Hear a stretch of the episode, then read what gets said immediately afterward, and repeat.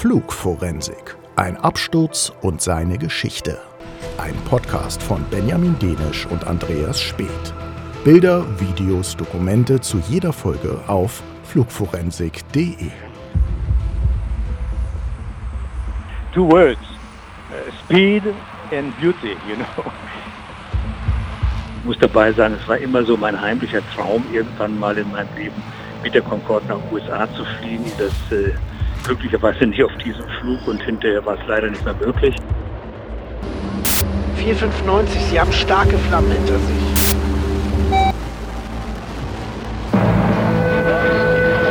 On World News Tonight this Tuesday, the first Concorde ever to crash just after takeoff from Paris. Madame, Monsieur, bonsoir. L'essentiel de ce journal sera consacré à l'accident d'un Concorde Air France cet après-midi près de Roissy.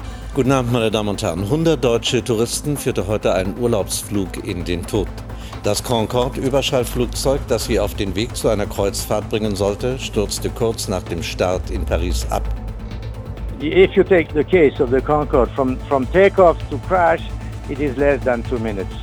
And then, then you have a, an, an investigation committee which takes one year. Flugforensik Folge 9 mit Andreas Speth. Das ist ganz Ich irritiert, weil ich sonst immer Ja, anfange. genau. Ja, ja, das war die geplante Irritation. Und Benjamin Denisch. Das ist eine besondere Folge, ähm, denn seit wir diesen Podcast ins Leben gerufen haben, äh, liegt Andreas mir in den Ohren, ähm, dass wir über diesen Fall reden. Und in a nutshell, mal ganz kurz zusammengefasst, worum geht's heute? Es gibt das schnellste und schönste Verkehrsflugzeug der Welt, die Concorde. Und die ist einmal abgestürzt im Laufe ihrer langen Geschichte. Und das war im Juli 2000, quasi beim Start in Paris. Es kamen alle ums Leben und das waren an Bord nahezu nur deutsche Passagiere.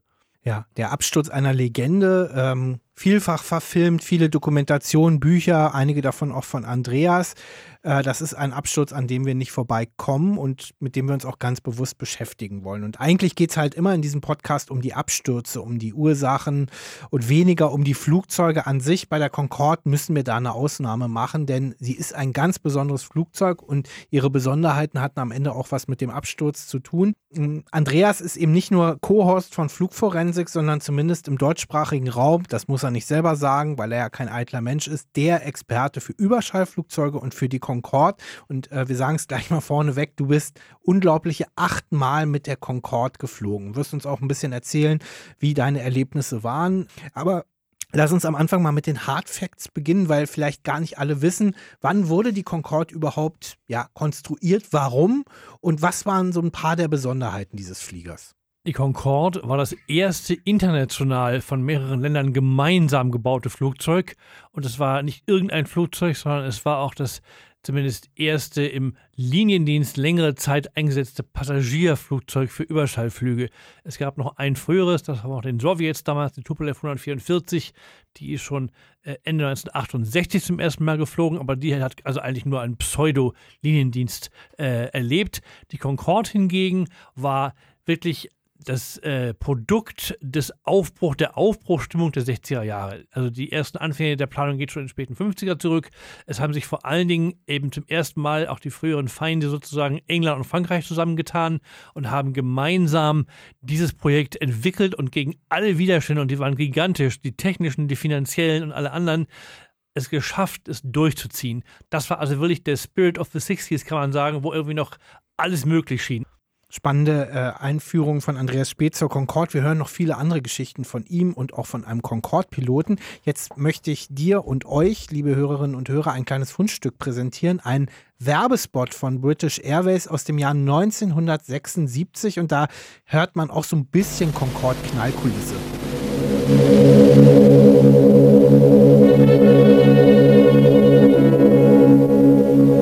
Now, when you fly the flag, you can fly the future. British Airways Concorde, the first supersonic passenger airliner to fly you at more than twice the speed of sound. Concorde has crossed the Atlantic in three and a half hours. And now she will fly you to Bahrain, faster than ever before. It's all part of taking more care of you, giving you what you need, first, best, and fastest. Fly the future. Fly the flag. With British Airways. Ist wunderschön, weil hier zwei entscheidende Worte immer wieder auftauchen, nämlich Flag und Future. Und das war genau das Thema, und zwar eben auch bei Air France und bei British Airways. Muss dazu wissen, ich mache mal ganz kurz eine Mini-Einführung, denn die Concorde war überhaupt kein Erfolg wirtschaftlich. Das war ein Riesenflop, das war ein Milliardenverlust für die Hersteller in beiden Ländern. Aber das war auch denen eigentlich egal damals, weil es vor allen Dingen als nationales Prestigeobjekt galt und eben sowohl Air France als auch British Airways sozusagen, aber vor allen Dingen auch die Franzosen noch mehr als die Briten ihren Nationalstolz in diesem Flugzeug ausgedrückt sahen. Und beide Flugzeuge haben auch von ihren jeweiligen Airlines sozusagen die jeweilige Landesflagge auf dem Heck getragen. Also mehr Nationalsymbol von Großbritannien und, Frankreich in den jeweiligen Farben gab es eigentlich kaum. Und es war eben auch ein Ausdruck der Zukunft, deswegen Flag und Future. Schönheit, Schnelligkeit, Stolz, alles tolle Werte, aber Fliegen ist letztlich auch eine Art von A nach B zu kommen. Und ich sag mal so, die Concorde war nicht gerade ein besonders günstiger Weg, zum Beispiel von London nach New York oder von Paris nach London, äh, nee, von London nach New York zu kommen. Jetzt habe ich mich verhaspelt. Ihr wisst schon, was ich meine. Wie teuer war denn eigentlich so ein Ticket hin und zurück mit der Concorde von London nach New York? Also es waren Flüge mit der Concorde waren für normale Personen nicht erschwinglich muss aber auch ehrlicherweise sagen, damals war das Fliegen generell nicht erschwinglich für normale Leute. Also so, wer heute mal eben in Billigflieger steigt für Wochenende, das war damals nicht möglich, für niemanden, weil einfach Fliegen zu teuer war in der völlig regulierten Welt. Die Concorde war noch mal teurer als First Class, die auch damals schon natürlich noch teurer war im Verhältnis als heute. Und man hat sogar eine eigene Buchungsklasse in Reservierungssystemen einführen müssen, damit sozusagen eine extra Tarifklasse man einführen konnte. Es gibt irgendwie äh, First Class, äh, Tourist Class gab es damals, gab noch keine Business. Und es gab eben dann eine Klasse, die heißt R in den Reservierungssystemen, also nicht F wie First, sondern R. Und das stand für Supersonic Class. Und die war im Schnitt etwa zweieinhalb Mal teurer als das First-Class-Ticket. Ähm, ich kann ein ganz konkretes Beispiel nennen, was ich noch weiß. Das ist auch aus heutiger Sicht unglaublich. Nach dem Unfall, über den wir heute reden, also in dieser Woche im Juli 2000, hatten wir drei Tage nach dem Unfall die deutsche Wochenzeitung Die Zeit ein Ticket gekauft auf der Concorde und zwar bei British Airways, weil Air France hatte ja sofort nach dem Unfall die Flüge eingestellt, weil die wollten eine Reportage haben, wie fühlt es sich an, was sagen die Leute, nach dem Unfall Concorde zu fliegen.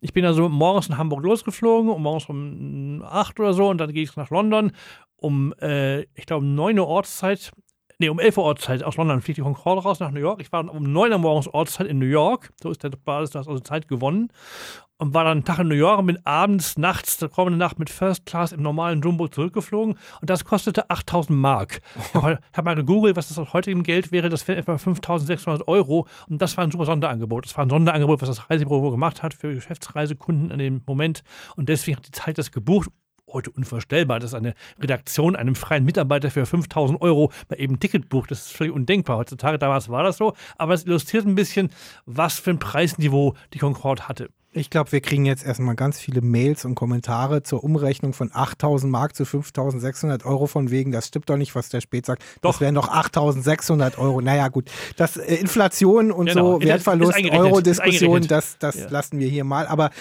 sehr spannend. Also du bist insgesamt unglaubliche achtmal mit diesem Traum von einem Flugzeug geflogen, also zumindest für viele Menschen. Nimm uns doch mal kurz mit. Ähm, von außen ist das ja eine schlanke Röhre und sieht jetzt nicht so unbedingt komfortabel aus. Wie war das Fliegen für dich mit der Concorde? Und ja, vielleicht kannst du ein oder zwei besondere Erlebnisse uns noch mitgeben. Ich hatte meinen ersten Concorde 1992, also vor wirklich 30 Jahren. Und ich habe damals, war damals junger Journalist und Air France fragte mich, was möchtest du da machen mit uns? Meinte ich, ich möchte Concorde fliegen. Wohl wissend, dass es eigentlich gar nicht möglich sein würde und dass sie bestimmt nicht mehr ein Ticket geben würden. Aber kurz danach kam, oh ja, wir können mit Ihnen nach New York fliegen. Wollen Sie mit? Ich so, ja. Ich musste erstmal irgendwie, glaube ich, an der Uni mein Vordiplom verschieben, die Abgabe von irgendwelchen Sachen mit unter Ausreden, weil ich natürlich das mir auf keinen Fall entgehen lassen konnte, diese Chance wahrzunehmen. Ähm, und das fing schon gleich mit einer Besonderheit an. Es war im Winter und ähm, man muss, die Concorde ist völlig schmal wie ein Bleistift, ein fliegender Bleistift. Also wenn man sie auf Bildern nur kennt oder von Videos, denkt man, was für ein Riesenflieger das sein muss. Das Flugzeug ist mini. Also echt, eine, wie will ich eine Art äh, Sportwagen der Lüfte. Und entsprechend war es so, dass man in Paris, also das gibt es edle Lounges, alles wunderbar, aber man musste im Winter seine Mäntel vorher abgeben, weil viele hatten große Wintermäntel, gerade in New York ist es kalt im Winter.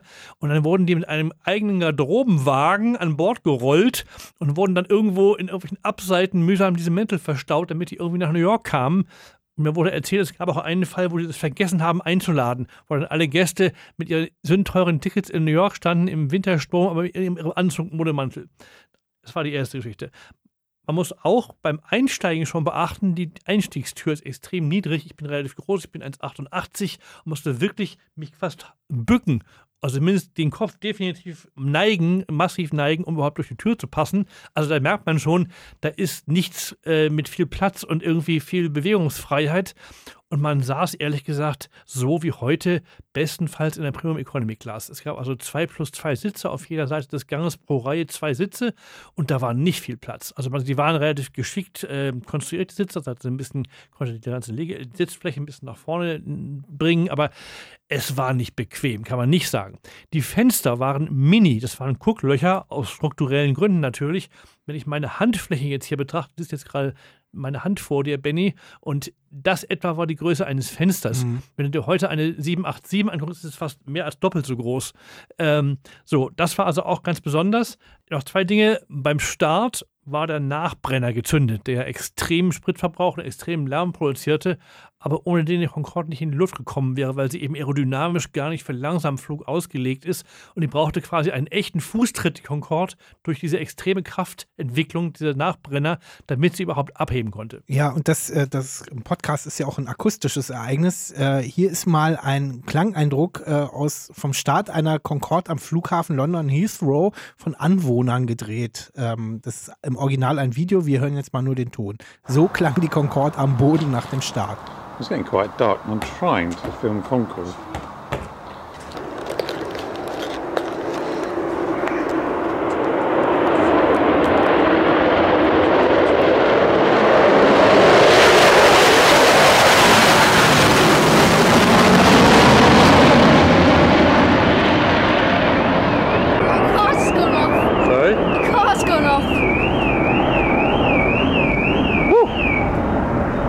Mega laut und ähm, ja, also spätestens heute wirklich aus der Zeit gefallen, da wir ja äh, über, um, über Umweltschutz, Lärmschutz auch bei der Fliegerei reden. Das war aus heutiger Sicht ein völliger Anachronismus. Noch zwei kleine Fun Facts. Zum einen, das Flugzeug durch die Reibungshitze, die ja auf dieser Höhe bei der Geschwindigkeit wahnsinnig stark war, hat sich in jedem Flug verlängert um die Länge eines Lineals, also für 30 cm, und schrumpfte auch wieder zusammen vor der Landung. Entsprechend waren die Leitungen flexibel gelegt.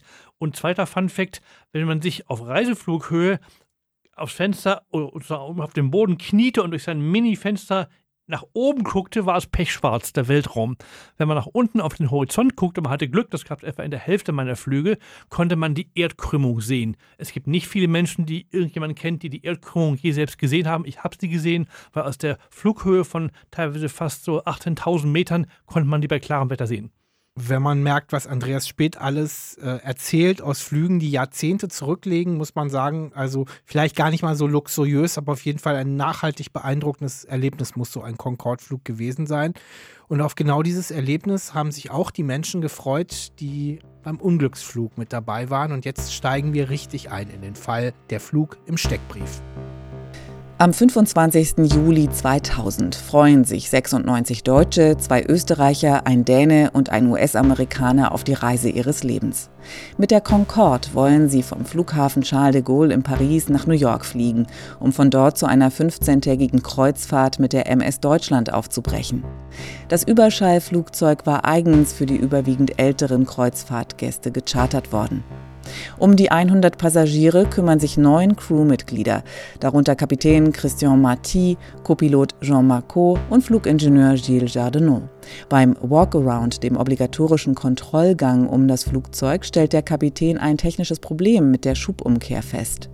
Der Start von Air France Charterflug AF 4590 verschiebt sich um eine Stunde, weil der Fehler erst behoben werden muss. Um 16.42 Uhr und 17 Sekunden erteilt der Tower die Startfreigabe auf der Startbahn 26 rechts, der längsten Piste am Flughafen Charles de Gaulle. Pilot Christian Marty bewegt die Schubhebel nach vorn. Für den schwer beladenen Flug sind die Tanks fast bis zum Anschlag gefüllt mit 95 Tonnen Kerosin. Andreas, wir haben es gehört, viele Kreuzfahrtgäste aus Deutschland waren an Bord. Gab es das öfter, dass die Concorde gechartert wurde für diese Zwecke? Das gab es ziemlich oft. Air France hatte noch eine eigene Abteilung dafür und das waren für die Airlines, also für Air France vor allen Dingen eigentlich die einzigen Profit-Maker, mit denen sie wirklich die Concorde gewinnbringend irgendwo vermarkten konnten, indem sie eben verschartert haben. Und in diesem speziellen Fall muss man sagen, ich weiß genau, dass diese Reederei, Peter Deilmann, die hier diese Reise mit der Deutschland, diesem Kreuzfahrtschiff angeboten hat, die hatten ein sehr günstiges Angebot, wo ein Weg, nämlich ich glaube eben der Hinweg nach New York, war mit der Concorde buchbar gegen einen Aufschlag von knapp 2000 Euro das war noch Markt, also es war eine relativ überschaubare Summe, gemessen daran, was eben normalerweise Concorde-Tickets kosteten. Das heißt, es war in diesem Falle eher so ein i-Tüpfelchen, ein Sahnehäubchen auf einer ohnehin schon luxuriösen Reise. Okay, aber ich hätte, das wäre jetzt genau meine Frage gewesen. Eine Kreuzfahrt an sich ist ja nicht billig. Dann schon noch eine, die in New York beginnt und dazu der Flug mit der Concorde. Ich hätte gedacht, das wäre ein Vergnügen für Millionäre. Ja, also die Kreuzfahrt sicher. Ich habe den Preis der Kreuzfahrt nicht im Kopf, weil die natürlich auch variiert hat. Aber ich weiß zum Beispiel auch, habe ich selbst auch mal gemacht, es gab äh, von der Reederei Cunard, die damals dieses berühmte Transatlantikschiff, die Queen Elizabeth II, betrieben hat, die hatten auch so ein ganz typisches Package, wo du eben einen Weg Concorde, einen Weg Schiff hattest, was ganz toll war übrigens, aber um zu erleben, wie eigentlich, wie weit eigentlich ist der Atlantik, was du ja der Concorde gar nicht merkst, wenn es dreieinhalb Stunden nur dauert. Und da fährst du also vier Tage vorher los und am letzten Abend kommt habe ich mal erlebt, kommt die Concorde über dir geflogen, beim Anflug auf England. Die ist vor drei Stunden abgeflogen. Ich bin auf dem Schiff vor vier Tagen abgefahren, an derselben Stelle in New York und komme sozusagen jetzt fast gleichzeitig an. Das war interessant. Aber deswegen war es eine relativ beliebte Kombination Schiffsreise und Concorde. Und das war eben im Package als Paket sehr viel erschwinglicher, als wenn ich jetzt einfach einen Einzelflug gebucht hätte. Ja, und äh, jetzt holen wir uns Hilfe im Podcast, wie immer bei Flugforensik, von einem Piloten. Einen zu finden wäre normalerweise ganz schön schwer gewesen, denn Concorde-Piloten gibt es nun wirklich nicht so viele wie zum Beispiel solche, die eine äh, 777 oder eine A350 fliegen können. Aber zum Glück kennt Andreas einen Concorde-Piloten, nämlich Jean-Louis Chatelain. Und er hat auch in mehrfacher Hinsicht eine ganz besondere Beziehung zu diesem Absturz. Das werden wir noch hören. Erstmal vielen Dank, dass Sie sich die Zeit nehmen. Bonjour. Bonjour. Bonjour, Jean-Louis. Bonjour, Andreas. How are you? Very good. Thank you. Okay. Ähm, ja, wenn man Verkehrspilot ist und ein bestimmtes Muster fliegen will, dann braucht man ein sogenanntes Type Rating, also eine Zulassung für ein bestimmtes Muster, einen Flugzeugtyp. Das dauert bei herkömmlichen Flugzeugen einige Wochen, Monate manchmal, ist ein relativ unaufgeregtes, standardisiertes Verfahren, Theorie, Simulatorflüge, Prüfungen, Supervision. Ich vermute als halber Laie, dass das Type Rating auf so einem besonderen Flugzeug wie der Concorde anders ablief. Jean-Louis, wie lief das bei Ihnen ab? Well, you, you, you, you raise a valid point because, you know, Concorde had uh, uh three, three sets of checklists. Uh, Jean-Louis sagt, dass das Concorde-Training natürlich länger dauerte als bei normalen Flugzeugen. Äh, statt üblicherweise etwa zwei Monate dauerte es nämlich hier insgesamt drei Monate. Es gibt zuerst äh, so eine Art Ground School, wo man also die Eigenschaften über Überschallfliegen sozusagen am Boden lernt. Äh, die Concorde ist ja auch deswegen komplexer, weil sie alleine drei verschiedene Checklisten hat, nämlich eine für Unterschall, eine für den transsonischen Bereich, also diesen Übergangsbereich in den Überschall und dann für die echte Überschallgeschwindigkeit. Das dauert eben einfach länger, deswegen braucht man drei Monate. Ich kann mir vorstellen, dass ganz, ganz viele Pilotinnen und Piloten der Air France auf dieses Muster wollten. So wie es heute vielleicht die A380 ist, solange es sie noch gibt, war die Concorde der Traum. Da ist nicht jeder raufgekommen. Wie haben Sie es eigentlich geschafft? Well, I, I must say that the fame of Concorde is, is going worldwide, and even 20 years after we stopped operations. So the um, how can I put it? Any any pilot in the world would have would have loved Jean-Louis erzählt natürlich, jeder äh, Pilot in der Welt eigentlich danach getrachtet hat, die Concorde zu fliegen und das sozusagen das ultimative Ziel gewesen wäre, quasi jedes Piloten. Ähm, es war vor allen Dingen eine Frage der Seniorität äh, und dass sozusagen durch die dienstältesten Piloten dafür äh, vorgesehen waren, wenn sie, sich, wenn sie sich beworben haben darum. Das hat er auch getan. Und er sagt eben, dass aus seiner eigenen äh, Klasse der Piloten sozusagen, die wie er angefangen haben, er der Einzige gewesen ist, der es geschafft hat. Und war, er war zu dem Zeitpunkt 54 Jahre alt alt, als er sozusagen diese äh, Qualifikation erwerben durfte und das war sechs Jahre vor seiner Pensionierung. Uh, I entered the airline very young and then I was senior enough by the time I was uh, age 54. Ja, wir hören gleich noch mehr von Jean-Louis Chatelain logischerweise. Jetzt hören wir aber erstmal, wie der Flug denn richtig losging. Die Concorde befindet sich immer noch auf der Startbahn 26 rechts in Paris und hat die Abhebegeschwindigkeit erreicht. Ins Rotate des Kapitäns kommt die Meldung des Fluglotsen Gilles Logelin, Concorde 4590, Sie haben Flammen hinter sich. Der Überschallflieger zieht auf seiner linken Seite einen 15 Meter langen Feuerschweif hinter sich her. Das Triebwerk Nummer 2 links innen ist ausgefallen. Der Flugingenieur schaltet den Motor 2 ab. Ein fatales Problem mitten beim Abheben. Die Concorde fliegt zu diesem Zeitpunkt mit einer Geschwindigkeit von nur 371 km pro Stunde statt der erforderlichen 420 km/h. Die Außengrenze des Flughafens passiert sie in einer Höhe von nur 30 Metern. Dramatische Szenen also beim Start. Wir haben es gehört, der Fluglotse teilt aus dem Tower mit, Leute, da sind Flammen an eurem Flieger. Äh, nicht gerade das, was man als Pilotin oder Pilot hören möchte. Wie es im Cockpit zuging, ähm, das ist rekonstruierbar, denn äh, der Cockpit Voice Recorder konnte geborgen werden nach dem Absturz und wurde auch transkribiert. Im Cockpit haben sie sich auf Französisch unterhalten, beziehungsweise teilweise natürlich auch auf Englisch in den Fachbegriffen. Wir haben das Ganze für euch auf Deutsch übersetzt und nachgespielt. Wir hören den Flugingenieur, den Piloten, also den Kapitän und den First Officer und wir hören auch einen Lotsen. Concorde 0495, Sie haben Flammen. Sie haben Flammen hinter sich. Richtig, klar, verstanden. Stopp. Ausfall. Motor 2 ist ausgefallen. Es brennt schlimm. Motor 2 abgeschaltet. Verfahren für Triebwerksbrand. Der Geschwindigkeitsmesser. Der Geschwindigkeitsmesser, der Geschwindigkeitsmesser. Es brennt schlimm und ich bin nicht sicher, ob das der Motor ist. Fahrwerk auf Einfahren. 4590, Sie haben starke Flammen hinter sich. Das Fahrwerk, nein. Fahrwerk, nein. Ich drücke drauf. Okay, das war jetzt sehr viel Kommunikation in einer sehr stressigen äh, Situation. Natürlich in echt wurde die auf Französisch geführt äh, von diesen französischen Piloten. Wir haben es auf Deutsch übersetzt, das ist ganz klar. Ich bin sehr froh, dass Jean-Louis Chatelain weiterhin bei uns ist. Äh, er ist die Concorde geflogen und ähm, meine erste Frage ist Engine Fire, also ein Feuer am Triebwerk. Ähm, da hat offenbar der Flugingenieur den Motor abgeschaltet. Ähm, ich habe mich gefragt, ist das richtig? Darf der das einfach? In meiner naiven Vorstellung müsste das doch eigentlich der Kapitän entscheiden. Das ist ja, ist ja schon eine große Entscheidung, wenn der Flieger gerade abhebt, das Triebwerk abzuschalten. The crew had a, a situation awareness uh, problem because in, in, in, in a, such a short time of, let's say, Jean-Louis beschreibt sozusagen diese extrem schwierige Situation, äh, die der die Concorde Besatzung geraten ist beim Start an dem Tag in Roissy. Ähm, sie haben beim Start eben äh, diese extrem äh, sehr ungewöhnliche und starke Laute gehört. Sie haben auch irgendwie optisch wohl irgendwie wohl das, wo der Feuerschein war, auf die Reflexion gesehen. Das war ja quasi unter und hinter ihnen, deswegen konnten sie es selber nicht sehen. Und sie hatten auch eine ganz ungleiche Kraftverteilung plötzlich, weil ja eben quasi zwei Triebwerke quasi fast ausfielen während des Startes. Und es kam ja eben in einer sehr, sehr kurzen Zeit und es kam also auch dann sehr schnell erkennbar eben diese Warnung, die Engine-Warnung. Und äh, soweit ich ihn verstehe, war das quasi auch ein bisschen eine Art von ja, instinktiver Handlungsweise, dass es der Flugingenieur gemacht hat, weil das kam eben alles gleichzeitig und es war wohl gar keine Zeit sozusagen diese Art von Prozedur, die man auch nie geübt hatte. Die wurde nie vorher geübt. Das kann man gar nicht üben, überhaupt sozusagen hier abzuarbeiten. Deswegen es gab sozusagen für diesen sehr ungewöhnlichen Fall auch keine wirklich festgelegte Prozedur. Von daher war es vielleicht eher Zufall, dass es der Flugingenieur gemacht hat. He call out the, the engine uh, number two uh, failure, and then comes the, the warning, uh, the fire warning. So it takes some, some time. It's not exactly at rotation. Die Frage dreht sich auch um das Fahrwerk.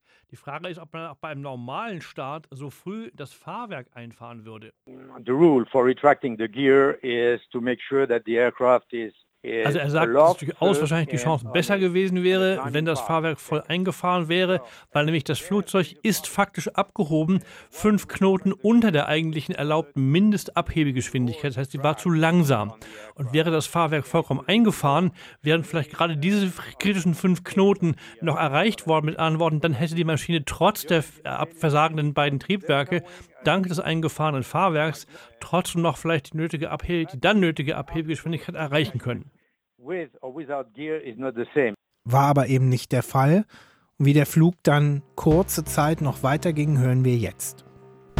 Ein Video, aufgenommen von der Stadtautobahn, zeigt die brennende Concorde beim verzweifelten Versuch, Höhe zu gewinnen. Noch immer ist die Maschine langsamer als 400 Kilometer pro Stunde, nicht höher als 45 Meter und inzwischen schon seit 90 Sekunden in der Luft. Die Piloten denken über eine Notlandung auf dem nahegelegenen Flughafen Le Bourget nach. Keine Chance. 133 Sekunden nach dem Anrollen zerschellt das Flugzeug beim Aufprall auf das Hotelissimo Hotel in der Pariser Vorstadt Gonesse, nur 6,4 Kilometer vom Flughafen entfernt. Alle 109 Menschen an Bord sterben, ebenso vier der Hotelangestellten. Ich habe an den Tag auch noch meine Erinnerung. Es ist vielleicht nicht 9-11, aber es ist doch ein, einer der ganz großen Tage, der Tag, an dem die Concorde abstürzte. Ein, für mich ein historisches Ereignis. Umso mehr muss es das, denke ich, für dich sein, Andreas. 22 Jahre ist der Absturz her am Tag, als wir diesen Podcast aufnehmen. Trotzdem kannst du dich noch erinnern, was dir durch deinen Kopf ging, vielleicht auch durchs Herz, durch Leib und Magen, als du von diesem Absturz erfahren hast? Ich saß in Hamburg in meinem Schreibtisch es war ein heißer Julitag. Ich hatte irgendwie ein eher schlabberiges, kurzärmeliges Hemd an, was noch Anfang Bedeutung werden sollte an diesem Tag. Das Hemd nicht, aber diese Art von Outfit. Als etwa um halb fünf Uhr nachmittags das Telefon klingelte und äh, es rief mich an der SWR, also Hörfunk. Herr Spät, äh, wir wollen gerne von Ihnen Statement haben zum Concorde-Absturz. Ich so, wie Concorde-Absturz, was?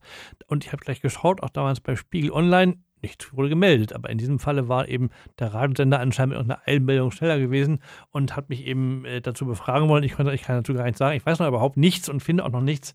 So war der erste Moment das war vollkommen verrückt für mich, weil ich war vorher eben eigentlich ein rein schreibender Journalist und war also nie groß irgendwie in Radio und Fernsehen aufgetreten, obwohl ich eben schon lange Jahre mich mit dem Thema Luftfahrt beschäftigt hatte.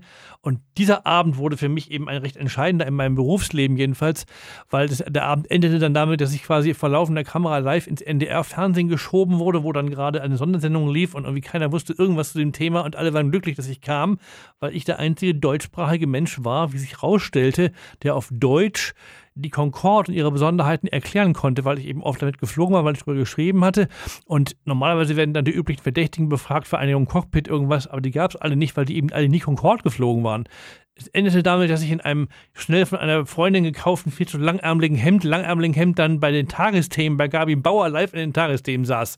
Was für einen immer noch jüngeren Journalisten für mich, der da noch vor vier Stunden nicht mehr von geträumt hat, schon vollkommen irrsinnig ist, in diesen paar Stunden plötzlich vom kleinen schreibenden Reporter irgendwie zum, in Anführungsstrichen, Fernsehstar zu werden, weil damals haben wir nicht noch die ganze Nation solche Sendungen geguckt. Nicht heute hatte ich ein eigenes Format im Netz und sonst wo, aber damals war das wirklich das Hochamt der Nachrichten und das an, an, an so einem Tag natürlich speziell, wo also diese Top-Nachricht, äh, die Sendung bestimmte alle und das war völlig verrückt und das war der Tag, äh, der Beginn von einigen wirklich verrückten Tagen. Ja, also hast ja eben auch schon erzählt, nur, dass, dass dich die Zeit dann selber mit der Concorde nach New York geschickt hat. Das war dann der Höhepunkt. Am Ende muss man auch sagen, das Verrückte war dann auch, dass natürlich, da habe ich erstmal funktioniert. Und ich war natürlich auch was erstaunt, was mir hier alles gerade wieder vor, weil das war ich alles gar nicht äh, erwohnt, gewöhnt oder hatte gar nicht einen Plan damit. Aber als ich dann nachts nach all diesen verrückten Sendungen ins Bett ging, irgendwann doch mal, da hat es mich richtig gepackt und dachte, oh Gott, wie furchtbar das ist. Also da habe ich erst zum ersten Mal so irgendwie dann nach fünf Stunden Dauerfeuer und Dauerinterviews erstmal so ein bisschen innegehalten und dachte, das ist ja unfassbar, was da passiert ist. Also das geht vielen Leuten bis heute so. Das kann und will sich eigentlich keiner vorstellen, dass dieses wunderschöne Flugzeug, diese Ikone des Designs, dass das Ding überhaupt abstürzen kann, das war für den Menschen einfach ein Schock. Es ist teilweise, wenn man auch mit, heute noch mit Zeitzeugen spricht, fast immer noch im Nachhinein. Du hast in den Monaten, Wochen, Monaten, ja auch Jahren danach viel über die Katastrophe geschrieben, Artikel, Bücher, gibt, gibt auch Fernsehdokus äh, mit dir darüber. Äh, und äh, da hast du dich eben auch mit den Ereignissen im Cockpit beschäftigt. Und da hören wir jetzt nochmal rein in, die, in den Mitschnitt vom Voice Recorder von uns natürlich auf Deutsch nachgespielt, ähm, wie sozusagen die Cockpit-Crew quasi das Unmögliche versucht, diesen Flieger doch noch sicher runterzubringen. Der Geschwindigkeitsmesser. De Gaulle Kontrollturm von Feuerwehrkommandant. Uh, Feuerwehrkommandant, uh, die Concorde. Ich weiß nicht, was sie vorhat. Gehen Sie in Position am Südende von Startbahn 26. De Gaulle Kontrollturm von Feuerwehrkommandant. Erlaubnis für Zufahrt 26 rechts. Le Bourget, Le Bourget, Le Bourget. Zu spät.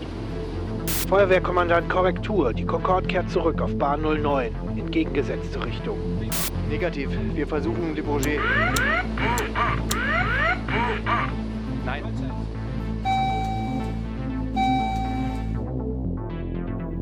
Ja, wir haben es gehört, Le Bourget, Le Bourget, das kennt man heute von der großen Luftfahrtmesse, einer der größten der Welt, ist aber auch ein Flughafen gar nicht so weit weg von Charles de Gaulle. Äh, fragen wir Jean-Louis Chatelain, wie realistisch war der Ausweichplan des Piloten nach äh, Le Bourget, in Le Bourget möglicherweise notzulanden? Well, it was it was the uh, I would say the the obvious solution because Jolie sagt, äh, dass es in der Tat eigentlich die einzige Lösung gewesen wäre zum Überleben, dass sie in Le Bourget notgelandet hätten, was wirklich nur wenige Flugminuten von äh, Roissy entfernt liegt. Ähm, da aber das Flugzeug es einfach nicht geschafft hat, sozusagen so weit zu fliegen und sozusagen der Anstellwinkel immer größer wurde und dann das Flugzeug außer Kontrolle geraten ist, weil es einfach nicht hoch genug war und vor allem nicht genug äh, Power hatte, nicht genug Triebwerksschub hatte, war selbst diese kurze Distanz bis Le Bourget nicht zu schaffen, aber es wäre wohl die, eigentlich, die, die beste Lösung gewesen. So this happened before they could reach Le Bourget. Ja. Der Fluglotse sagte zum Feuerwehrkommandanten, sie kehrt zurück zur Bahn 09. Wäre das eine Lösung gewesen? Uh, as, as I just said, uh, well, uh, it Äh, was not sagt, possible. äh, das wäre unmöglich gewesen, umzukehren aus aerodynamischen Gründen, weil einfach der Auftrieb fehlte und der Vortrieb fehlte. Und deswegen wäre auch eine Rückkehr zur Bahn 09 in Charles de Gaulle nicht realistisch gewesen. Die einzige Chance wäre wirklich gewesen, im Prinzip direkt geradeaus zu fliegen und irgendwo ja, er sagt wirklich eine Crashlandung durchzuführen, wo man quasi nur noch geradeaus hätte fliegen müssen und aufsetzen können, denn sozusagen richtige Bewegungen des Flugzeugs nach links oder rechts waren einfach nicht möglich aerodynamisch. And, and of course, the, the air traffic controller made it made it uh, logically as if it were a subsonic aircraft, still able to turn, but it was not the case. Er sagt, dass der Fluglotse sozusagen offenbar intensiv davon ausging, bei diesem Vorschlag zur Bahn 09 zurückzukehren, dass es sich hier um ein normales Unterschallflugzeug handelte, wo es dann vielleicht so gelaufen wäre, aber das ging in diesem Fall eben nicht. Ich habe irgendwie so eine Faszination für kleine, vormals unbekannte Orte, die dann durch ein besonderes Ereignis groß wurden. In Deutschland ist es der Ort Rammstein in der Pfalz, den vorher keiner kannte. Und im Falle der Concorde ist der Ort, der dann traurige Berühmtheit erlangen, Gonesse. Andreas, was ist das für ein Ort? Warst du da selber mal? Nicht wirklich, weil es auch eigentlich gar kein Ort ist.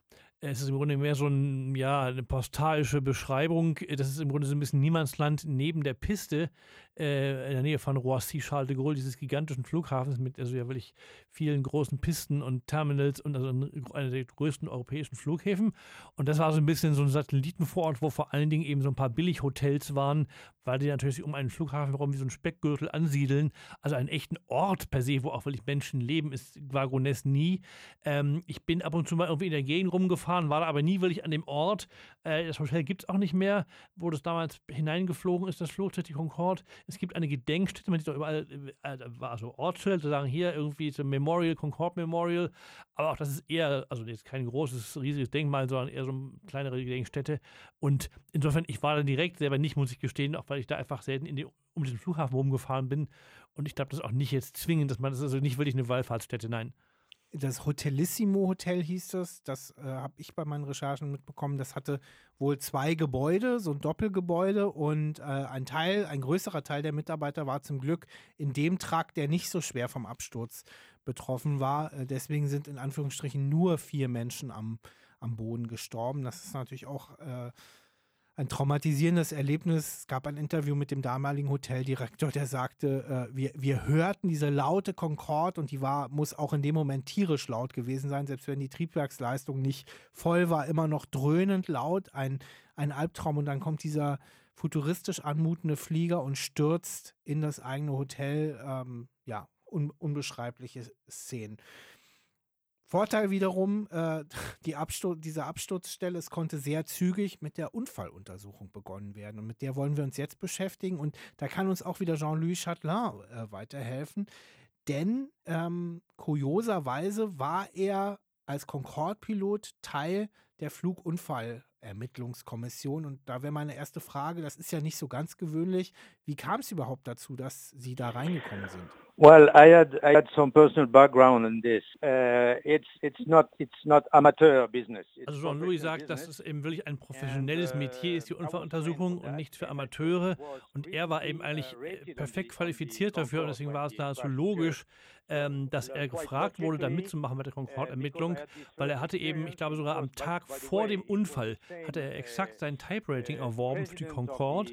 Und er war nun also außer diesem Unfall in Saint-Odile von RNTR schon bereits ausgebildeter Unfalluntersucher und außerdem war wahrscheinlich fast zufällig ähm, der Chef der Untersuchungsbehörde zu der Zeit dieses Mont Saint-Odile-Crashes der gleiche, der auch bei der Concorde der Chef war äh, bei der Untersuchung und deswegen war es quasi auch in sich völlig logisch, dass er sozusagen gebeten wurde, das zu machen. Ähm, er kritisiert sehr, dass es einige Ermittler gab, auch so aus seinem eigenen Metier anscheinend, die sich eben wirklich schon kurz nach dem Unfall der Concorde vor Kameras gestellt haben und äh, im Grunde die Ursachen, äh, über die Ursachen spekuliert haben. Dabei, so sagt er, ist eben, dass eine sehr komplizierte und langwierige Ermittlung ist nötig, die eben rund ein Jahr dauert, bis man überhaupt sozusagen den eigentlichen Fakten auf die Spur kommt. Und deswegen ist er da eben auch darauf äh, bestrebt, das sozusagen auch wirklich äh, sorgfältig durchzuführen und nicht voreilige äh, Schlüsse zu ziehen. uh, for decently collecting the facts and then reaching to uh, findings and, and uh, to finding and conclusions. Also es gab Videoaufnahmen und viele Zeugenaussagen. Das ist ja direkt am Flughafen pa äh, passiert. Und ähm, wie konnten Sie bei der Untersuchung diese ganzen teilweise auch widersprüchlichen Aussagen, wo denn zum Beispiel das Feuer ausgebrochen sei, mit dem richtigen Ablauf äh, zu, zusammenbringen? Und wie sind Sie im Grunde dann der wirklichen Ursache auf die Spur gekommen? So as you as you understand now from what I, I, I just said about about the uh, Also Jean-Louis sagt, dass man eben bei sowas ganz klar sich nur an den Fakten festhalten kann. Und er ist vollkommen erstaunt, dass heute immer noch auf YouTube irgendwelche Videos mit allen möglichen Anschuldigungen gegen alle möglichen Beteiligten kursieren, die eben überhaupt nicht durch Fakten gedeckt sind. Und deswegen, das dauert einfach seine Zeit. Und das ist sozusagen auch dann die Aufgabe solcher Ermittlungen, eben wirklich äh, Spekulationen von Fakten zu trennen oder auch Zeugenaussagen faktisch zu untermauern, was eben dann lange dauerte. Und dann irgendwann kam raus, ja, was wirklich die Richtung der richtigen Ursache war. Er sagt vor allen Dingen, man muss das Ganze auch von der Crew her denken und sozusagen die Herausforderungen verstehen, vor denen die standen. Ähm, Im Endeffekt hat der Flug ja wirklich weniger als zwei Minuten gedauert und die Ermittlungen über ein Jahr. from takeoff to crash it is less than two minutes and then then you have a, an, an investigation committee which takes one year Und was bei dieser Unfalluntersuchung rausgekommen ist, was die Ursache für den Absturz der Concorde war, das erfahren wir jetzt durch einen Ausschnitt aus einem Buch von einem Herrn Andreas Späth, der soll wohl Ahnung von Luftfahrt haben. Crashtest heißt es, kann ich sehr empfehlen. Ähm, und darin ist beschrieben, was passiert ist damals in Charles de Gaulle. Bald kristallisiert sich zunehmend heraus, wie sich die fatale Kette von Ereignissen in Paris abgespielt hat. Die entscheidende Rolle spielt ein 43 cm langes, genietetes Metallstück aus Titan. Die kurz vor der Concorde gestartete DC-10 von Continental hatte das Stück, eine Abdeckung der Schubumkehr am Triebwerk, auf der Bahn verloren. Die Concorde ist während der Beschleunigung mit dem rechten vorderen Reifen des Hauptfahrwerks über das Titanstück gerollt. Der Reifen platzt daraufhin explosionsartig. Ungewöhnlich ist, dass sich ein mehr als anderthalb Meter langes Gummistück der Lauffläche löst und mit großer Wucht von unten gegen die Tragfläche prallt, in der sich die vollen Treibstofftanks befinden.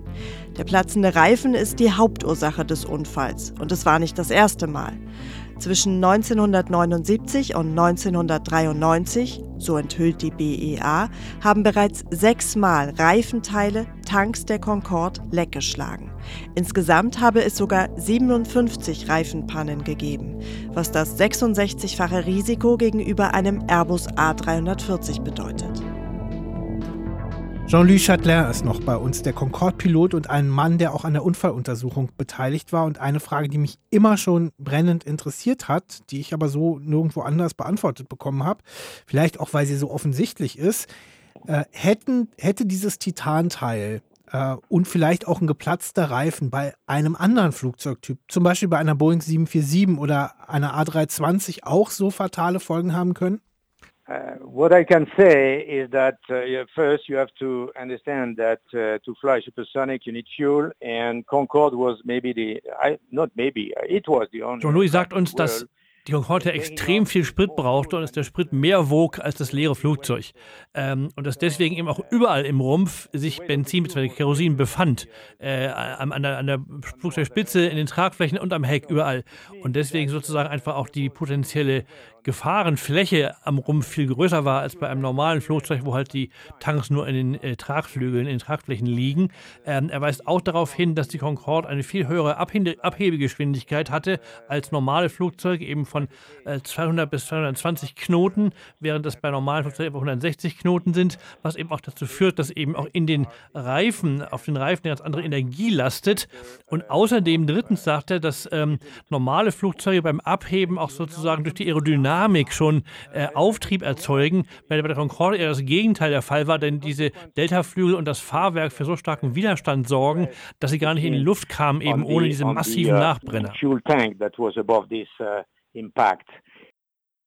When the, when the tire bursted, ähm, also er sagt nochmal, dass eben das wirklich ungewöhnlich war, weil durch diese starke Belastung der Reifen, die wir schon eben besprochen haben, als sich hier eben dieses äh, ziemlich große Stück, das ist aber anderthalb Meter lang, von der Lauffläche aus Gummi löst von dem Reifen, dann äh, dadurch sozusagen dieses, dieses Stück ähm, Tragfläche auf die Tragfläche einschlug, dass es eben ein unheimlich äh, großes Gewicht war und eine unheimlich große Belastung der Tragfläche durch diesen Aufschlag, was man eben vielleicht gar nicht vermuten würde, dass ein Stück Gummi solche Wucht entfalten kann.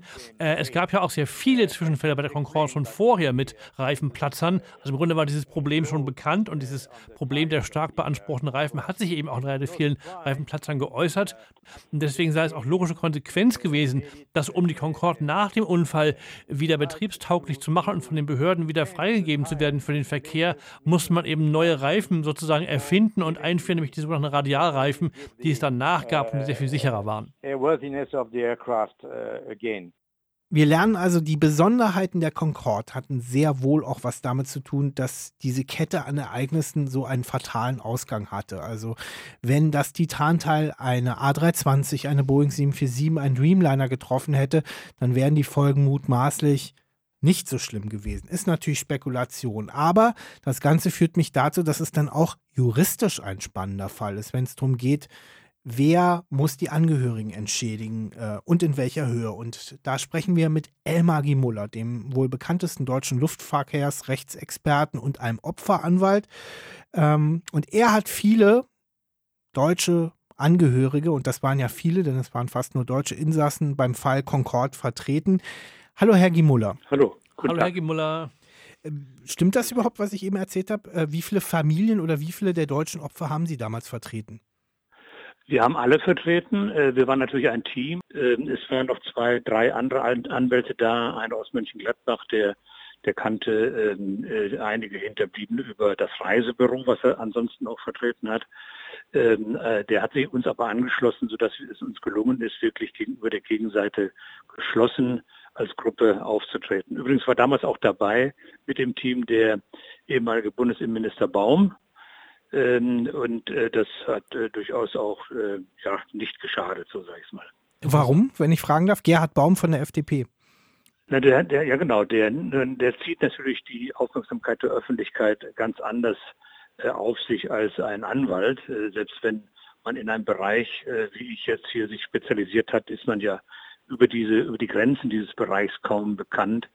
Äh, das heißt, die Aufmerksamkeit der Medien und der Öffentlichkeit insgesamt ist natürlich ganz anders alarmiert, wenn ein ehemaliger Innenminister die Stimme erhebt als äh, ein, ein Anwalt. Was war für Sie an, aus juristischer Sicht an diesem Fall besonders? Die Concorde ist ein besonderes Flugzeug, das waren extrem besondere Umstände. Was war das Besondere für innerhalb Ihrer Karriere an diesem Fall speziell und an den Vorgängen dort? Verschiedene Dinge, muss ich sagen. Zum einen natürlich, dass die Concorde ein äh, historisches Flugzeug nicht in dem Sinne ist, dass sie mittlerweile in die Historie hineingerutscht ist aus diesem Grunde, sondern dass sie aus, auch aus sich heraus äh, etwas ganz Besonderes war von der Konstruktion, von der Geschwindigkeit natürlich, die damit erreicht werden konnte, äh, auch von dem Level, in dem die Concorde und die Passagiere der Concorde sich bewegt haben, natürlich äh, High-End-Level, denn die Tickets waren entsprechend teuer. Das konnte man sich nicht erlauben. Ich muss dabei sagen, es war immer so mein heimlicher Traum, irgendwann mal in meinem Leben mit der Concorde nach USA zu fliegen. Das äh, glücklicherweise nicht auf diesem Flug und hinterher war es leider nicht mehr möglich. Also sind Sie nie geflogen damit, oder wie? Nein, ich bin leider nicht geflogen. Schade. Lässt sie leider auch nicht mehr nachholen. Genau, schade.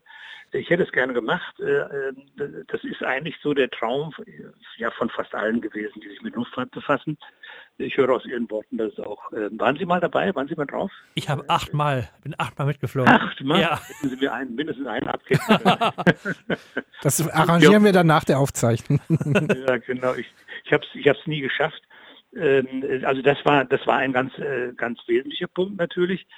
Äh, Dann natürlich auch die Besonderheiten des konkreten Fluges äh, eingebunden in, in diese Weltreise, in äh, die, die ja die Passagiere machen wollten, muss man sagen.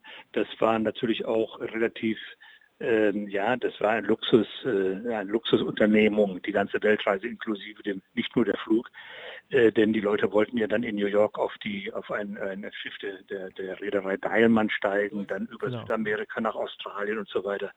Äh, das, äh, ich erwähne das auch deswegen, weil das durchaus auch konkrete Auswirkungen auf die Zusammensetzung der Passagiere hatte.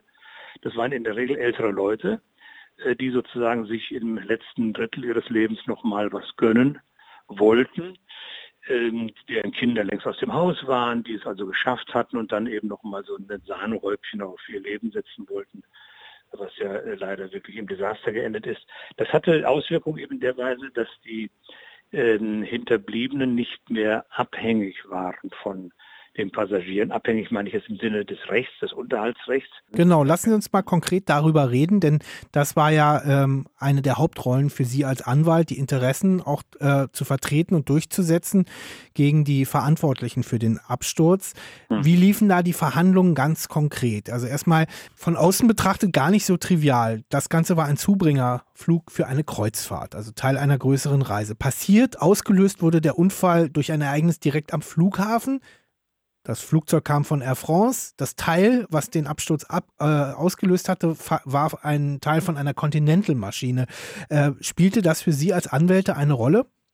Das spielte natürlich eine Rolle, weil die Frage ja diskutiert werden muss, ob äh, die Fluggesellschaft, gegen die man ja die Ansprüche stellt, ähm, äh, einen Beitrag dazu geleistet hat, zu dem, was da passiert ist, oder ob sie selbst Opfer war. Äh, Man muss sehen, dass die Ansprüche zwischen Passagieren, beziehungsweise natürlich den Hinterbliebenen in solchen Fällen, und der Fluggesellschaft sich nach einem internationalen Abkommen richten, dem Warschauer bzw. Montrealer Übereinkommen.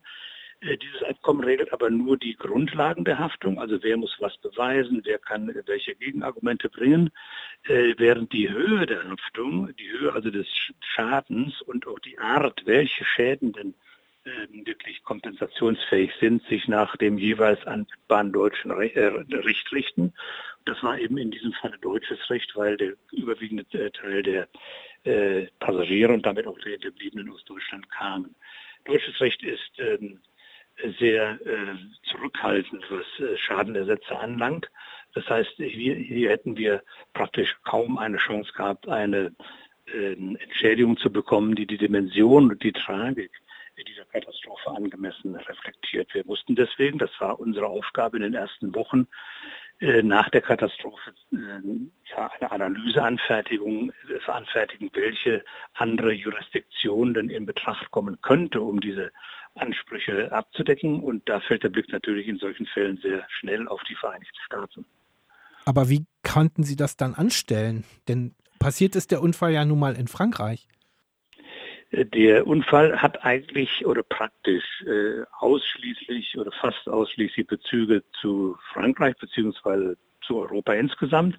Der Unfall ist in Paris passiert. Es war eine äh, europäische Fluggesellschaft. Es war ein europäisches Produkt, die Concorde. Die Menschen kamen aus Deutschland, die Hinterbliebenen leben in Deutschland. Das heißt, die Frage, welchen Ansatz, äh, welchen Anker kann man denn an die USA werfen, war natürlich sehr schwierig äh, zu herauszufinden. Wir haben es herausgefunden, weil insofern auch dieser Fall eine Besonderheit bietet gegenüber sonstigen äh, Fällen beziehungsweise äh, Lufttransporten. In aller Regel äh, buchen Sie ja einen Flug zu einer Destination und Sie buchen gleichzeitig einen Flug wieder zurück. Das heißt, auf Ihrem Ticket stehen zwei Flüge, einmal hin, einmal zurück. Das äh, wird vom Recht als ein Flug betrachtet mit einer Unterbrechung am Urlaubsort oder Geschäftsort.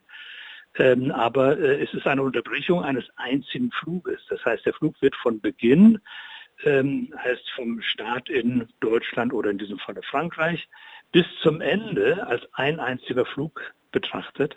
Äh, das heißt, die Destination, die endgültige Destination ist wieder Europa und damit ist auch der Gerichtsstand in Europa. So, das ist der Regelfall.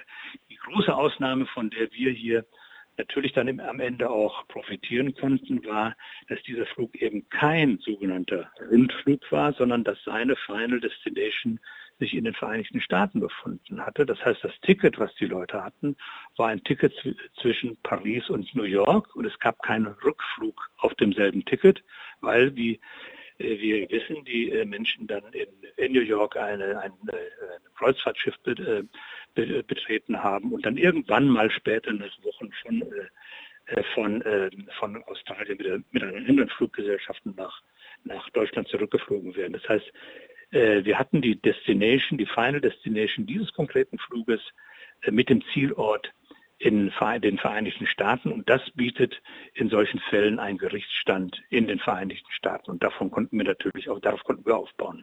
Wie hoch waren die Entschädigungen? Können Sie uns irgendwie so eine Bandbreite nennen? Ähm, es wird natürlich unterschiedlich bezahlt, je nachdem, äh, welche Familienstruktur hinter einem Hinterbliebenen steht. Insgesamt sind im Schnitt pro Opfer 1,2 Millionen äh, Dollar gezahlt äh, worden. Und der, Dollarkurs stand damals im Verhältnis zum Euro günstig. Das heißt, es waren also mehr Euro als 1,2 Millionen ähm, pro Opfer. Und wenn man bedenkt, dass ähm, ja immer ja in der Regel jedenfalls zwei Elternteile auf dem Flugzeug gesessen haben, dann hat die Familie insgesamt zweimal 1,2 Millionen Dollar äh, als Entschädigung bekommen. Allerdings muss man sagen, im Schnitt. Das hing von der Familienstruktur ab, aber das war äh, der Durchschnittswert. Das heißt, es gab wirklich eine Art Lex Concordia und wir haben ja schon mit Ihnen auch bei Air France 447 gesprochen, da war das ja viel mühsamer. Das heißt eben, das war schon auch juristisch gesehen und was die Entschädigungshöhe betraf, ein sehr besonderer und vermutlich einmaliger Fall. Das war ein einmaliger Fall. Die Versicherungswirtschaft, also andere Versicherungen, haben die Hände beim Kopf zusammengeschlagen nach dem Motto, das soll, darf, soll und darf kein Präzedenzfall werden ist es auch nicht. Man hat in späteren Fällen, äh, also zum Beispiel bei der Air France 447 oder auch jetzt bei Germanwings, die Schraube doch wieder sehr stark äh, zurückgedreht. Für den Rechtsanwalt Elmar G. Muller ein, einer der größten Erfolge, kann man sagen, der Fall Concorde für den Flugzeugfan und Luftfahrtliebhaber Elmar G. Muller. Ein tragischer Absturz, ein tragischer Fall, denn er wäre gern mal mit der Concorde mitgeflogen. Das hat nicht geklappt. Umso mehr vielen Dank, dass Sie sich die Zeit genommen haben. Gerne lehrreiche Ausführungen, dann auch fast so ein juristisches Fachseminar schon, äh, wie die Anwälte es geschafft haben, dass die Entschädigung für die Angehörigen im Fall Concord doch relativ hoch ausgefallen ist. Wir würden uns an dieser Stelle gerne auch nochmal mit dem Aspekt äh, Vorsorge oder Vorkehrungen befassen, denn wir haben es gehört, ein Titanstück, das eine DC-10 der Continental beim Start verloren hat, hat diese gewaltige, katastrophale Kettenreaktion ausgelöst. Ähm, Sowas könnte sich ja wiederholen, wenn auch nicht vielleicht mit der Concorde oder sicher nicht mit der Concorde. Deswegen die Frage, wie können Flughäfen sowas eigentlich verhindern? Und dazu sprechen wir jetzt mit Jörg Simon, der ist am Münchner Flughafen der Leiter Operations. Hallo, Herr Simon. Ich grüße Sie. Mal ganz allgemein gefragt, wie läuft das zum Beispiel an Ihrem Airport praktisch? Wie kontrollieren Sie die Start- und Landebahn? Wir kontrollieren diese äh, visuell mit äh, Kontrollfahrzeugen. Wir haben bei uns in der Verkehrsaufsicht äh, zwölf Airport Duty Manager, die äh, rund um die Uhr im Schichtdienst eingesetzt sind, 24-7 und die dann regelmäßig üblicherweise zwei bis dreimal pro Schicht, also etwa zwei bis dreimal innerhalb von äh, ganz grob acht Stunden, äh, die Pisten und auch die zugehörigen Rollwege abfahren. Ähm, und wir haben Kollegen, die auf dem Vorfeld eingesetzt werden, auch dort kontrollieren, dass nichts rumliegt, ähm, was nicht rumliegen soll und was Luftfahrzeuge gefährden könnte. Nun ist äh, unter anderem am Münchner Airport wahnsinnig viel Betrieb, dichte Abfolge von Starts und Landung. Wie läuft denn das ganz praktisch? Die können ja in ihren Fahrzeugen jetzt nicht selber auf der Bahn fahren. Also fahren die nebenan? Nein, die fahren direkt auf der Bahn. Die werden äh, sozusagen in den fließenden Betrieb eingetaktet. Ja. Wir versuchen uns natürlich außerhalb der Verkehrsspitzen zu bewegen. Wir haben derzeit am Flughafen München ähm, etwa fünf Verkehrsspitzen über den Tag verteilt. Ja. Und die Kollegen versuchen sich dann zu Zeiten anzumelden, ähm, wo wir äh, nicht ganz so hohe An- oder Abflugfrequenzen ähm, haben. Ähm, eine äh, durchgehende Kontrolle der Piste von Anfang bis Ende dauert etwa sechs bis sieben Minuten. Ja. Aber es ist nicht erforderlich, dass äh, jetzt eine Lücke von sechs bis sieben Minuten geschaffen wird. In den meisten Fällen wird nach dem On-Off-Prinzip verfahren.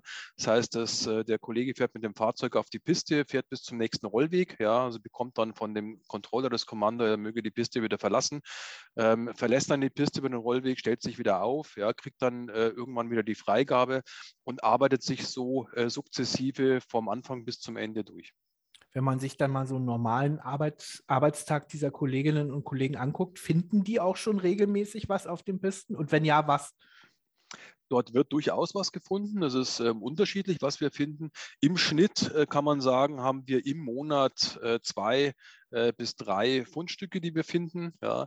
Ähm, das kann durchaus auch mal ein toter Vogel sein, ja, der mit einem Luftfahrzeug in Konflikt geraten ist, ähm, der auch im Prinzip als FOD bewertet wird. Ja. Das kann auch mal ein Werkzeug sein, was ein Mechaniker in einem Fahrzeugschacht vielleicht vergessen äh, hat, was rausgefallen ist. Das kann auch sein, dass es Dichtungsgummis sind. Ähm, wir haben Pisten, die sind aus Beton, ähm, die sind äh, in Platten aufgeteilt. Diese Platten sind durch Silikonfugen voneinander getrennt. Wenn sich hier zum Beispiel was löst und eine, so, eine, so eine Silikonfuge, ähm, dann kann man sowas finden. Das ist ganz unterschiedlich. Ja. Ähm, die ganz großen äh, Teile finden wir üblicherweise nicht. Ja. Und auch, wie gesagt, die Frequenz der Funde ähm, ist relativ begrenzt. Hat sich da eigentlich durch den Flugzeugbau auch was verändert, dass das äh, früher, scheint mir zumindest in den 70er oder so viel häufiger passiert ist, dass sich sozusagen salopp gesagt auch mal eine Schraube oder ein Teil gelockert hat? Da hat sich durchaus was geändert. Ja, natürlich sind die Qualitätsansprüche und auch die Kontrollen ähm, hochgeschraubt worden. Ja. Ähm, das sieht man ja schlicht und ergreifend daran, dass die äh, Flugzeugabstürze und auch die Unfälle ja, ähm, heutzutage doch äußerst selten sind. Ja. Ähm, das war früher doch ganz anders. Ähm, wenn wir mal vom Münchner Airport ein bisschen äh, national und international schauen, Sie sind da sicherlich auch ganz gut im Bilde. Gibt es außer der Art, wie Sie das in München machen, mit der Sichtkontrolle und dem, dem Abfahren, da auch schon neuartigere Verfahren, was weiß ich, mit Kamerasystem oder sogar mit künstlicher Intelligenz? Also es gibt durchaus andere Systeme. Ja, momentan wird ähm, sehr äh, intensiv über den Einsatz von Drohnen nachgedacht, logischerweise. Es ist durchaus ein Medium, Drohnen haben natürlich den Nachteil, dass sie auch äh, entlang der Piste fliegen müssen, also nicht gleichzeitig eingesetzt werden können, wenn Flugzeuge operieren. Insofern ähm, hat eine Drohne jetzt, was den Flugbetrieb angeht, keinen wesentlichen Vorteil. Ja. Aber es gibt andere Systeme, die auf Radartechnologie basieren, wo also permanent mit Radar ähm, die Piste auf Fremdkörper überwacht wird. Und es gibt auch ähm, äh, Kamerasysteme, die ähm, damit arbeiten, ja, wo Kameras entlang der Piste aufgestellt werden und die Piste optisch überwachen machen. Ja. Ähm, solche Systeme sind ähm, extrem teuer. Ähm, und man muss sich natürlich auch ansehen, ähm, rechnet sich dann die Anschaffung wirtschaftlich? Ja. Ähm, denn letztendlich brauche ich ja immer noch jemand, der dann auf die Piste fährt und das Teil oder das äh, Stück, was dort rumliegt, auch entfernt. Ja der wesentliche Vorteil von solchen Systemen, das muss man ganz offen sagen, ich habe eben nicht diese äh, regelmäßige, ähm, das regelmäßige Befahren der Piste. Also ich ähm, ähm, nehme nicht so viel Einfluss ähm, auf, den, auf den Luftverkehr. Ja. Zum Schluss noch mal kurz zu dem konkreten Fall der Concorde. Ich habe es mal ausprobiert. Ich habe ein äh, 40 Zentimeter langes Lineal flach auf so einen Betonboden gelegt und, und äh, habe mal aus fünf Metern geguckt. Und es ist gar nicht so einfach, das äh, zu erkennen, wenn das Teil dann auch nicht so erhaben ist. Ähm, welche Chance haben Ihre Kolleginnen und Kollegen dann so eher kleinere Teile, die vielleicht auch flach sind, zu erkennen? Das stelle ich mir wirklich schwierig vor, auch mit dem Stress, den man permanent am Flughafen hat. Also die Erkennungsquote ist bei uns recht hoch. Ähm, der, der Vorteil bei uns ist, ähm, wir haben diese Betonflächen, die sehr hell sind. Ja. Ähm, und die ja üblicherweise sauber sind. Ja, in der Regel findet sich dort nichts drauf. Ja, ähm, und ähm, da stechen auch bereits kleine Sachen hervor. Also man kann da durchaus was finden. Was wir natürlich auch machen, wir haben äh, regelmäßige Reinigungsaktionen, die in der Nacht stattfinden, dass eine Kehrmaschine drüber fährt. Ja, ähm, und auch nachts dann, wenn die Pisten zu sind, ähm, ist für uns natürlich auch eine intensivere Kontrolle möglich. Das heißt, man kann dort wesentlich langsamer fahren, kann sich mehr Zeit lassen ähm, und kann dort auch nochmal Kontrollmaßnahmen machen. Ja. Und ähm, so viele Quellen, ähm, Fremdkörperquellen gibt es ja nicht. Ja, also wir haben jetzt äh, im angrenzenden Bereich ja keine Kiesflächen, äh, wo irgendwelche Fahrzeuge jetzt Steine äh, transportieren oder so etwas. Ja, ähm, von daher ist die Wahrscheinlichkeit, dass wir dort irgendetwas regelmäßig finden, weil permanent irgendetwas dort drauf fällt, ähm, eher gering. Ein interessanter Realitätscheck mit Jörg Simon, dem Leiter Operations äh, am Münchner Flughafen. Vielen Dank, Herr Simon. Herr Dennis, gerne. Also wir haben gehört, was zum Beispiel der Münchner Flughafen zur Runway-Kontrolle macht. FOD heißt übrigens Foreign Object Damage. Das war der Fachausdruck, den Herr Simon äh, benutzt hat eben. Ähm, Andreas Auslöser war ja letztlich ein Teil, das eine DC-10 der Continental verloren hat, die relativ kurz vor der Concorde gestartet ist. Gab also auch keine Chance, in der Zwischenzeit eine Runway-Kontrolle zu machen. Und das Ganze, also dieser Auslöser, dieses Titanteil, hat dann, glaube ich, auch bei der juristischen Aufarbeitung eine Rolle gespielt. Ja, weil es eben das einzige physische Beweisstück war, was ja auch in wirklich, also in, tatsächlich wirklich physisch den Unfall ausgelöst hat. Zunächst sozusagen diese Kette in Gang gebracht hat der Ereignisse, weil diese auf der Runway liegende Lamelle aus Titan, 43 cm lang, äh, hat sozusagen wie eine Messerklinge ja diesen Reifen die Lauffläche abgeschnitten oder aufgeschnitten, abgetrennt. Und dadurch kam ja dann die ganze Sequenz ins Laufen. Und das hat man natürlich als Juristen gerne angenommen als eine physische Beweisstück, ein Beweisstück, was dann den, äh, die mögliche äh, Aufklärung und vor allen Dingen auch die Schadensersatzforderungen nach Amerika tragen konnte, was ja alle Juristen sehr gerne machen, weil da einfach unter Umständen Millionen Summen bezahlt werden, die es hier nicht gibt in Europa. Und deswegen hat man in mehreren Prozessen wurden alle französischen Angeklagten, die es auch noch gab, also etwa Airbus, frühere Chefkonstrukteure und Airbus als Rechtsnachfolger von Aerospatial, also einem französischen Concorde-Hersteller, die wurden alle freigesprochen. Und man hat letzten Endes nach verschiedenen Prozessen nur noch Continental im Grunde angeklagt, und zwar einen Vorgesetzten der Wartung und einen äh, Mechaniker, der also der ausführende Mechaniker in Amerika an diesem Teil gewesen war. Auch der Vorsitzende wurde bald freigesprochen und sozusagen der Letzte, der noch irgendwie auf der Anklagebank quasi saß, noch 2013, da wurde da bis dahin nochmal Einspruch erhoben, war dieser Continental Mechaniker, der hatte also eine 15-monatige Bewährungsstrafe bekommen, gegen die er auch wieder Revision einlegte. Und die wurde dann 2013 auch wieder aufgehoben. Will sagen, im Endeffekt wurde niemand haftbar gemacht, aber dieser arme Mechaniker, dessen Leben wurde zerstört. Also der war wohl, wohl seines Lebens nicht mehr froh, trotzdem er nicht legal verurteilt worden war. Freispruch für die Mechaniker, aber kein Freispruch, wenn man so will, für die Concorde, denn der Absturz von Gonesse bzw. Paris, der hat schon auch das vorzeitige Ende dieser Legende eingeläutet. Die Concorde flog dann nur noch ein paar Jahre, aber über die wollen wir nochmal sprechen mit Jean-Louis Chatelain, denn er war einer der wenigen äh, Concorde-Piloten und zunächst stelle ich mir die Frage, ähm, wenn ich es richtig mitbekommen habe, haben Sie ja am Tag vor dem Absturz ihr Type-Rating bekommen, wurden also endlich zum Concorde-Piloten. Wie war es dann für Sie, vor allen Dingen dann auch als Mitglied der, äh, der Untersuchungskommission, danach selber diese Maschine zu fliegen? During the course of the uh, investigation, I was uh, fortunate enough to also Jean-Louis Chatelain erzählt, ähm, er hatte während der Flugunfalluntersuchung die Chance, sich auch mit den Konstrukteuren, den alten Jungs, wie er sagt, die das Flugzeug entworfen haben, auszutauschen. Und er hat sehr viele Informationen bekommen, die sein Vertrauen in diesen ikonischen Flieger voll gestützt haben. Und er sagt, generell war die Concorde toll zu fliegen für einen Piloten, ein, ein, ein, ein echtes Erlebnis. Für ihn persönlich war es aber doch sehr bitter, weil er im Zuge der Flugunfalluntersuchung eben diese ganzen schrecklichen Details mitbekommen hat.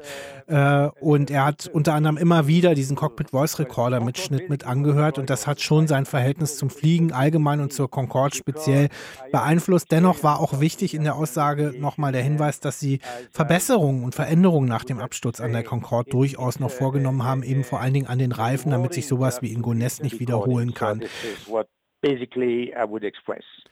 Ganz am Ende, wir haben ja mit dem Flugzeugtyp begonnen, würde ich gerne so eine Klammer machen und dich nochmal fragen. Also der Absturz in Gonesse hat sicherlich das Ende der Concorde zumindest befördert. Aber wir haben es gehört, ein unwirtschaftlicher Flieger, wahnsinnig laut, Spritfresser, Milliardengrab, äh, absolut nicht gegen den klimafreundlichen Zeitgeist. Also ein, ein schlimmes Ding eigentlich. Glaubst du, die Concorde würde heute noch fliegen, wenn sie damals nicht abgestürzt wäre? Auf keinen Fall. Aber es hat mir Jean-Louis Chatelain in einem früheren Gespräch bestätigt, dass es ganz klare Pläne gab, ihre Lebensdauer damals, also wir reden hier vom Jahr 2000 und davor, bis zum Jahr 2017 zu verlängern. Das wäre auch im Prinzip technisch möglich gewesen, grundsätzlich, weil man muss bedenken, obwohl sie so alt war an Jahren, hat die Concorde extrem wenig Flugstunden hinter sich, weil sie ja nur nach New York geflogen ist, selbst das relativ selten, meistens nur einmal oder zweimal am Tag. Es waren also nicht viele Flüge und die Flüge waren ja auch sehr kurz. Wie gesagt, dreieinhalb Stunden über den Atlantik. Das heißt, die hatten zwar ein hohes Alter an Jahren, aber sehr wenig Flüge. Deswegen Flüg das Alter einer Maschine misst sich ja vor allem an den Flugstunden. Das heißt, das wäre technisch möglich gewesen, aber ich bin mir ganz sicher, auch ohne Unfall wäre das lange vorher zu Ende gegangen, weil einfach sobald das Thema Klima- und Umweltschutz noch stärker in den Fokus trat, ist es einfach ein absolutes No-Go und ein völliger Anachronismus, dieses Flugzeug, so toll es war. Ja, und umso spannender jetzt dann die ganzen neuen Gerüchte und Entwicklungen um diesen einen der neuen Überschallflieger, der aus den USA äh, kommt. Ähm, das könnt ihr alles in Andreas Überschallbuch, was, glaube ich, in diesem Jahr erschienen ist, nachlesen. Empfehlenswert. Auch das werden wir in den sogenannten Shownotes verlinken. Und wenn dieser Flieger tatsächlich jemals auf den Markt kommt, da zweifeln ja auch viele dran, dann werde ich nach der heutigen Folge ganz besonders auf das Fahrwerk schauen, auf die Reifen, auf die Position der Tanks und die Frage, wie schnell muss die sein zum Abheben, denn wir haben gelernt, diese ganzen Besonderheiten von Überschallflugzeugen hatten einen gewaltigen Anteil an der Kette. Ähm, tja, im Falle von dir, Andreas, ist die letzte Rubrik in unserem Podcast so ein bisschen müßig, was wir sonst noch rausgefunden haben, aber bisher nicht erzählt haben, weil du hast schon in so vielen Büchern, Artikeln und Sendungen über die Concorde geredet, dass du wahrscheinlich gar nicht mehr weißt, was du heute erzählt hast. Ich habe nichts mehr beizutragen. Fällt dir noch irgendwas ein? Also auf jeden Fall lohnt die Concorde da, wo sie heute noch steht, einen Besuch. Es gibt also in aller Welt davon Exemplare, in England, in New York City, in Manhattan äh, und eben auch hier in Dinsheim in Deutschland. Das würde ich jedem Flugzeugfan empfehlen, weil das kann man sich wirklich heute nicht mehr vorstellen, dass ein Flugzeug, das mal wirklich Passagiere geflogen hat, so aussah und auch drinnen, etwa diese Mini-Fenster und sowas, das ist einfach einmalig gewesen, auch technisch und in den Dimensionen. Deswegen, das ist eine Erfahrung, die eigentlich jeder mal sich verschaffen sollte. Das war's mit Flugforensik Episode 9, der Absturz der Concorde in Gonesse bei Paris, äh, das Ende einer Legende. Und wir danken euch herzlich für eure Aufmerksamkeit. Wie immer danke ich unseren Interviewpartnern, Jörg Simon vom Münchner Flughafen, äh, Jean-Louis Chatelain war mit dabei und natürlich vor allen Dingen heute meinem Co-Host Andreas Speth, der eben nicht nur Co-Host war, sondern auch ein absoluter Experte und diesen Podcast entscheidend mitbefördert hat. Danke. Ihr könnt uns auch entscheidend befördern zu noch mehr Ruhm und Bekanntheit durch Abos, durch 5-Sterne-Bewertungen ähm, ja, indem ihr uns einfach euren Freundinnen und Freunden, die an den Themen Luftfahrt oder auch Technikgeschichte, True Crime interessiert sind. Und wir wissen auch, das finde ich einerseits erstaunlich, andererseits auch ganz toll, ähm, dass tatsächlich Menschen mit Flugangst uns hören, um weniger Flugangst zu haben, weil sie vielleicht durch unseren Podcast verstehen, was alles schief gehen kann, aber in der Regel nicht schief geht. Ich hoffe, das war jetzt semantisch nachvollziehbar und grammatikalisch korrekt. Wir wünschen euch jetzt erstmal eine schöne Weihnachtszeit, ähm, hoffentlich Frieden auf der Welt und äh, wir melden uns wieder im Jahr 2023. Ich kann noch kein genaues Datum nennen, aber es wird wohl ein Freitag Mitte Januar sein. Welche Fälle dann kommen, wissen wir noch nicht. Äh, Flugforensik geht auf jeden Fall weiter und wir hoffen sehr, dass ihr dann den Weg mit uns geht. Tschüss. Happy Landings, alles Gute.